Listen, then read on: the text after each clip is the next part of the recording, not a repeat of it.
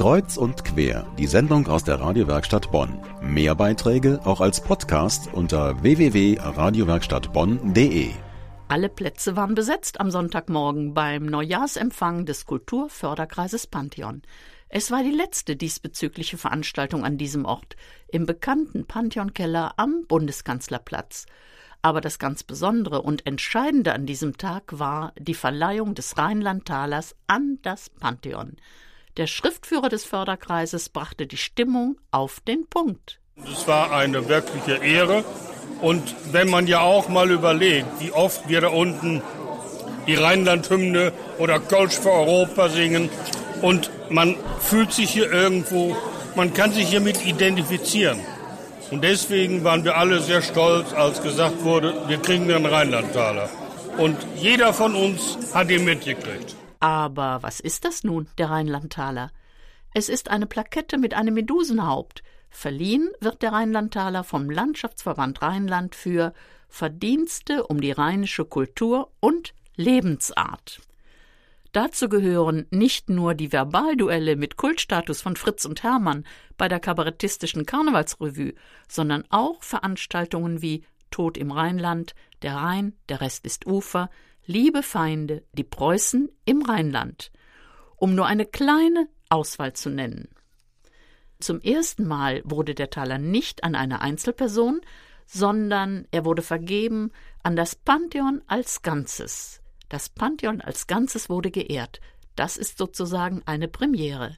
Entgegengenommen hat die Auszeichnung eine Art rheinischer Orden pour le mérite Rainer Pause, der Gründer und Geschäftsführer des Pantheon.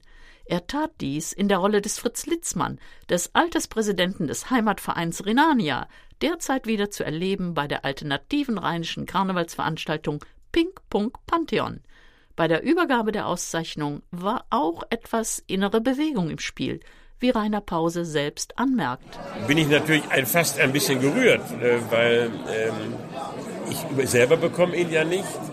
Ich habe ja schon ein paar Preise bekommen, aber das Theater bekommt ihn. Und das finde ich eigentlich das Entscheidende. Gerade in der jetzigen Situation, wo wir so lange gekämpft haben, überhaupt zu überleben und äh, jetzt womöglich eine Lösung vor uns haben, da ist es ein, auch im Grunde ein politisches Zeichen, ein kulturpolitisches Zeichen von Seiten auch des Landschaftsverbandes, äh, uns zu unterstützen und vielleicht auch den Politikern hier in der Stadt einen Wink zu geben, kümmert euch doch mal darum. Die Diskussion um den neuen Standort haben viele Bonnerinnen und Bonner im Generalanzeiger verfolgt und dabei oft den Kopf geschüttelt und sich gefragt, wie kann es sein, dass sich in Bonn nicht eine sinnvolle und schnelle Lösung finden lässt, um dieses in der ganzen Republik bekannte Kabaretttheater zu erhalten und zu unterstützen.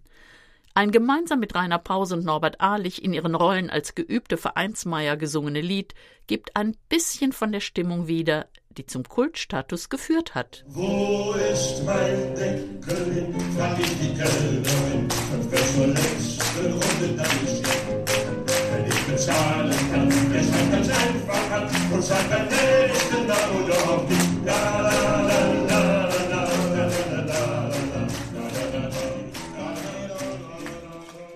Jetzt hoffen alle, die sich dem Pantheon verbunden fühlen, dass der geplante Umzug nach Beul in die Halle Beul des Bonner Theaters auch klappt.